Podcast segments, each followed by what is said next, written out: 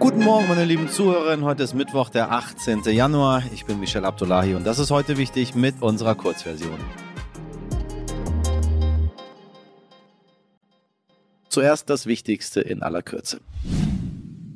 Lützerath ist geräumt, doch mehrere hundert Aktivisten sind nach wie vor da, um zu protestieren. Unter dem Motto Lützi bleibt, versuchen sie aus ihrer Sicht vielleicht doch noch zu retten, was zu retten geht. Darunter ist auch die Schwedin Greta Thunberg, selbstverständlich. Am Dienstag blockierten einige von ihnen Bagger, Schienen und mehrere Zufahrtsstraßen. Am Rande der Demonstration kam es wieder zu Zusammenstößen mit der Polizei, weil einige der Demonstrierenden versuchten, im Tagebau zu verschwinden. Die Polizei setzte deshalb Schlagstöcke, Pfefferspray und Beamte auf Pferden ein. Einige Aktivistinnen sprechen seit Tagen von Polizeigewalt. Die Polizei selbst und auch der Innenminister von Nordrhein-Westfalen, Herbert Reul, bestreiten das.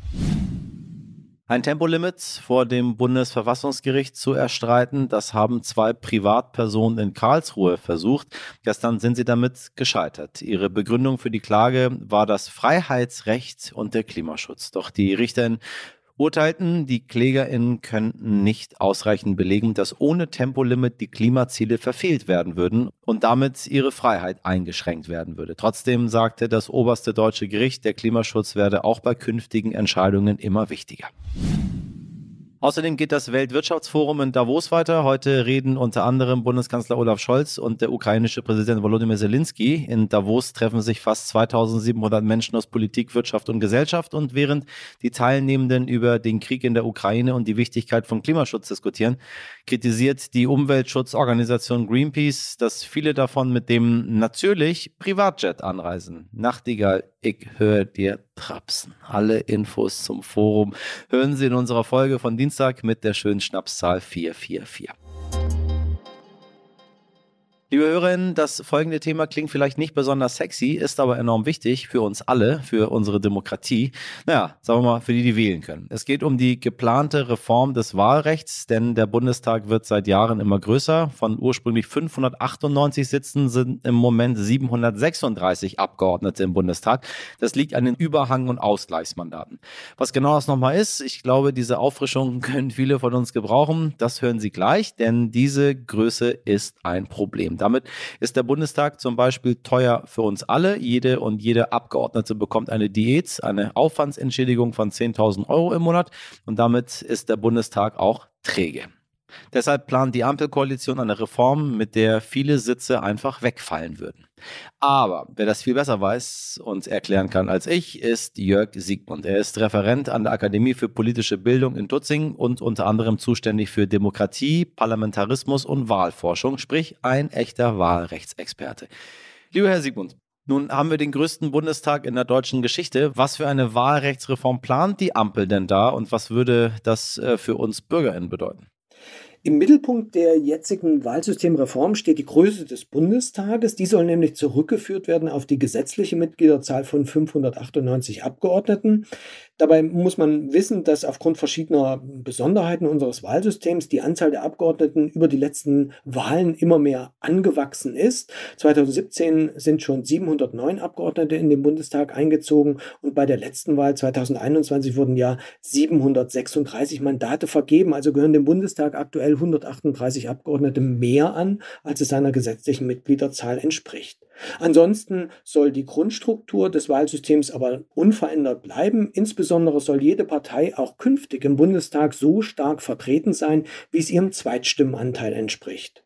Und damit das bewerkstelligt werden kann, dass also einerseits der Bundestag nicht weiter anwächst, auf der anderen Seite aber die Parteien proportional zu ihrem Zweitstimmenergebnis vertreten sind, hat sich die Regierungskoalition überlegt, dass künftig keine Überhangmandate mehr entstehen sollen bzw. vergeben werden sollen. Ein Überhangmandat, davon spricht man, wenn eine Partei in einem Land mehr Direktmandate mit den Erststimmen gewinnt, als ihr Mandate eigentlich aufgrund des Zweitstimmenanteils zustehen würden.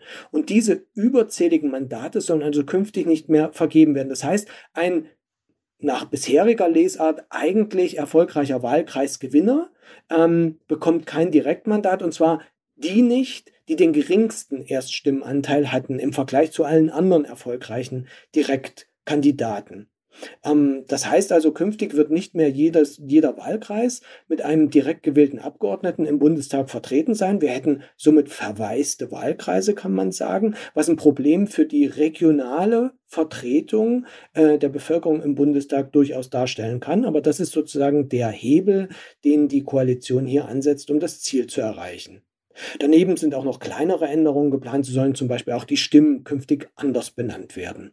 Die CSU sprach in Zusammenhang mit dem Vorschlag der Ampel sogar von organisierter Wahlfälschung. Völlig überzogen. Aber welche Parteien würden denn von dieser Reform profitieren und welche eben nicht? Wenn man sich die Reaktion der Parteien auf den aktuellen Reformvorschlag ansieht, dann könnte man leicht den Eindruck gewinnen, naja, am Ende wird wahrscheinlich die Union die große Verliererin dieser Reform sein. Das ist aber falsch seine Fehlwahrnehmung, denn die Reform hat ja zum Ziel, einerseits die Größe des Bundestags zu reduzieren, aber nach wie vor zu wahren, dass alle Parteien entsprechend ihrem Zweitstimmenanteil ähm, im Bundestag vertreten sind. Das heißt, alle Parteien müssen proportional Mandate abgeben. Die Union wird, weil sie bislang tatsächlich Überhangmandate errungen hatte, Direktmandate abgeben müssen. Und das ist ja das, was sie kritisiert. Wir verlieren hier Direktmandate. Wir können nicht mehr alle Direktmandate, die uns nach dem bisherigen Wahlrecht zustehen würden, besetzen. Aber was dabei unter den Tisch fällt, auch die anderen Parteien müssen Mandate abgeben, entsprechend ihrem Zweitstimmenanteil. Das sind dann eben Listenmandate, also Mandate, die über die Landeslisten jeweils gewonnen wurden. Man kann also nicht sagen, dass eine Partei der Gewinner oder eine Partei der Verlierer wäre. Es profitieren oder verlieren alle im gleichen Maße. Wünschenswert wäre, dass das auch in der öffentlichen Diskussion so wahrgenommen würde, dass die Parteien das auch endlich erkennen und anerkennen und vielleicht in einem Kompromiss auch diese Wahlsystemreform dann umsetzen können. Vielen Dank, Herr Sigmund, und herzliche Grüße nach Bayern. Rudolf Scharping, hm, Sie erinnern sich, badend in Mallorca, Karl Theodor zu Guttenberg. Sie erinnern sich, ganz viel baden in verschiedenen, Sie wissen schon. Und nun auch Christine Lambrecht, die ist richtig regelrecht im Fettnäpfchen geschwommen. Die Rücktritte im Verteidigungsministerium sind keine Seltenheit. Gerade jetzt mit der neuen Bedrohung aus Russland und dem Krieg in der Ukraine wird dieser Job auch nicht attraktiver. Die Arbeit im Ministerium muss eben funktionieren, sagt der Sternpolitikchef Nico Fried im Gespräch mit meinem heute wichtig Kollegen Dimitri Blinski. Besonders die Verbindung zwischen einem riesigen Verwaltungsapparat und der Bundeswehr sei nicht einfach. Wie gut passt also der Innenminister aus Niedersachsen, Boris Pistorius, auf diesen Posten? Wie tickt der 62 61-Jährige und welche Herausforderungen warten auf ihn? Das alles jetzt im Gespräch. Nico, ich grüße dich. Guten Morgen. Hallo. Hallo, guten Morgen. Ja, kaum einer hatte Boris Pistorius auf dem Zettel. Nun wird er neuer Verteidigungsminister.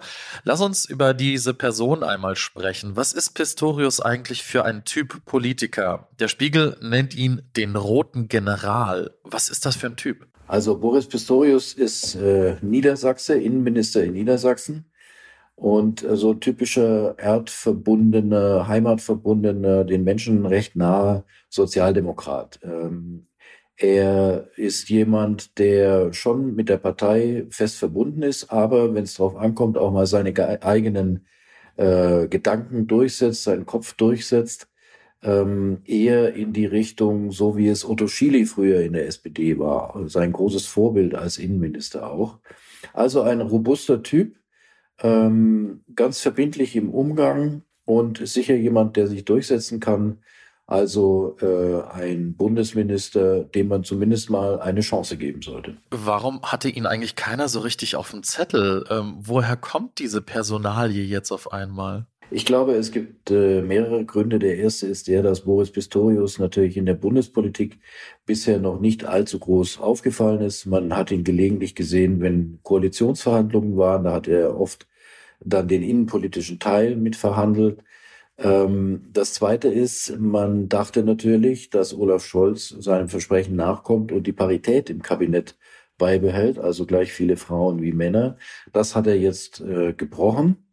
Ähm, das äh, war so nicht unbedingt zu erwarten. Und dann ist es natürlich so, dass äh, man schon in so einer Personalfrage als erstes dann mal bei denen guckt, die sich mit dem Fach Bereich äh, bis dahin beschäftigt haben, sprich äh, Experten im Bereich Bundeswehr, Rüstung, Sicherheitspolitik sind. Aber da hat sich schon gezeigt, dass äh, eigentlich niemand dabei war in Berlin, der oder die sich so richtig aufgedrängt hat. Ähm, man hätte bei allen gute Gründe finden können, aber auch ein paar, die dagegen sprechen. Und äh, ich glaube, dass Olaf Scholz an Boris Pistorius auch deswegen gefallen findet, weil der ein sehr strukturierter Mensch ist, äh, eine sehr klare Art zu arbeiten hat. Und das erinnert ihn, glaube ich, ein bisschen an sich selbst. Und äh, mit solchen Leuten kann er am besten umgehen. Wenig Firlefanz und äh, viel gezielte Arbeit. Das mag der Kanzler. Hat der Kanzler zu ihm eine besondere Bindung irgendwie, eine persönliche? Nicht, dass ich wüsste, um ehrlich zu sein. Die kennen sich natürlich schon lange aus SPD-Zusammenhängen. Ähm, aber Boris Pistorius äh, hat sich doch im Wesentlichen so in den niedersächsischen äh, Gefilden aufgehalten. Wir sind die nicht weit von äh, Olaf Scholz Wirkungsstätte, frühere Wirkungsstätte Hamburg. Aber man, die sind sich bestimmt immer wieder mal begegnet, äh, auch in Bundesgremien, Parteivorstand und ähnlichem. Aber eine besondere Beziehung, davon weiß ich nichts. Das war's mit unserer Express-Version. Für heute wichtig in der Vollversion klicken Sie gerne auf die pinke Kachel. Das ganze Gespräch mit Nico Fried finden Sie dort genauso wie noch mehr Informationen. Und Sie wissen, wir freuen uns, wenn Sie uns schreiben, was Sie bewegt. Wie immer an heute wichtig. Jetzt wünsche ich Ihnen noch einen schönen Mittwoch. Machen Sie was draus. Bis morgen. Ihr Michel Abdullahi.